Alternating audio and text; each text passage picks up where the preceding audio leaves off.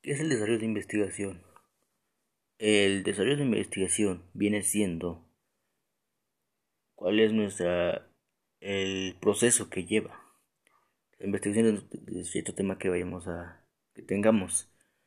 Un ejemplo puede ser lo que es la contaminación, actualmente lo que es los brotes de coronavirus y entre otros temas que podemos sacarle bastante información y a, los cuales podemos sacarle ciertas hipótesis y diversas, diversos puntos de opinión, no, tan, no solo nuestros, sino también de, otras personas, abarcando ciertos temas en los cuales estos pueden relacionarse, más bien que conllevan, uno de, son, lo que es la revisión de bibliografía, la elaboración de ficheros, la aplicación de instrumentos y técnicas, el análisis de información de datos y la contrastación de hipótesis. Traducción es la, es la comparación de hipótesis que hagamos dentro de nuestra investigación.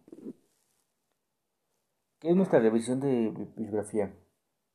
Nuestra revisión de bibliografía es en la cual vamos a buscar información de distintas fuentes. ¿Esto para qué? Esto para que nuestra investigación, investigación no sea muy ambigua y sea rica en información.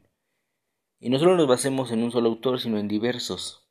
Y para esto debemos asegurar que sea que tenga fecha, el nombre del autor y, el nombre del editorial del mismo artículo, de donde, del lugar donde extragamos nuestra información.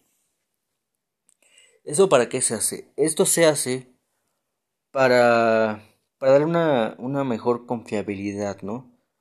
Para que nuestra investigación pueda ser, ¿cómo se puede decir? Como un poco cierta, convencible. La elaboración de ficheros. En esta lo que la elaboración de ficheros son las es una es el conjunto de información, es bien sin vaga la redundancia, que es lo mismo, ese conjunto de información, solo que un poco más resumida. En esto podemos incluir lo que viene siendo algunos conceptos. ¿Qué tipo de conceptos? Conceptos que no sean tan técnicos, que no solo el, investigador entienda, sino también para que el público en general pueda entenderlo. También en esta lo que, lo que viene es la ¿Qué información queremos llevar? Información, el autor y fecha de la misma. Esto dependiendo de qué fichero queramos, queramos utilizar. Ya que una de ellas puede ser, lo podemos deducir a que puede ser las fichas de trabajo. Fichas de trabajo, ficheros, fichas de trabajo, las cuales son las fichas de análisis, fichas de tabla terminológica, entre otras que existen.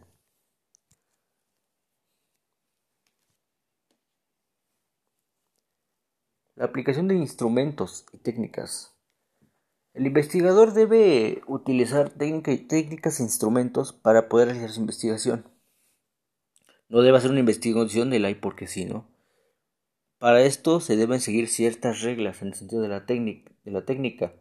Esto dependiendo qué tipo de investigación queramos hacer.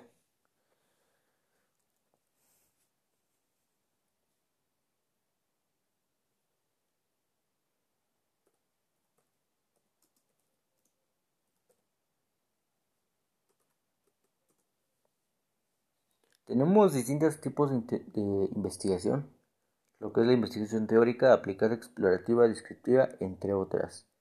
Una de las que usamos en la investigación es la cualitativa y cuantitativa. Estas dos se pueden usar, aunque también pueden usar otras, pero principalmente se utilizan la cualitativa y la cuantitativa. O en su defecto pueden usar ambas mixtas, en el caso que quieran, que quieran hacer una investigación amplia. Y, algo, abriendo un paréntesis, la investigación no solo la puede hacer una persona, sino puede ser un grupo de personas. Al hacer un grupo de personas, esto puede ser un poco, ser un beneficio extra. ¿Por qué? Porque con esto podemos, se puede tener mayor, mayor criterio sobre la investigación que tengamos.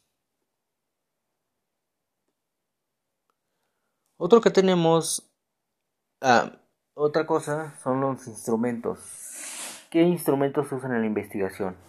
En la investigación podemos usar los instrumentos los cuales vienen siendo cuestionarios, test, eh, algunos preguntas de opinión, entre otras.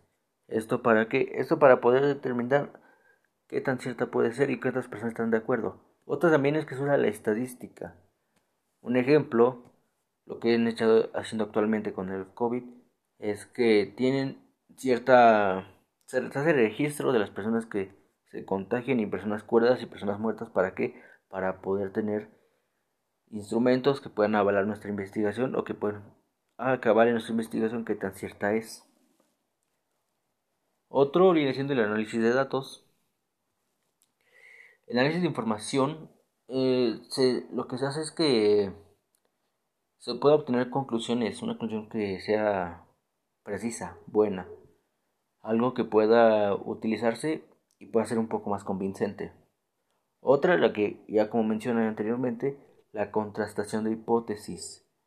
En nuestra investigación deben existir al menos dos o más hipótesis, es lo que recuerdo más o menos, así que no me quedan del todo. En esta abordaremos, para esto se hace, para que nuestras hipótesis, al final de, la investigación, podamos determinar qué hipótesis es la más convincente o más acorde al tema. Esto dependiendo, claro, nuestro criterio y criterio del, del que nos está ayudando en caso de que hagan investigación con alguien más o de nuestro lector.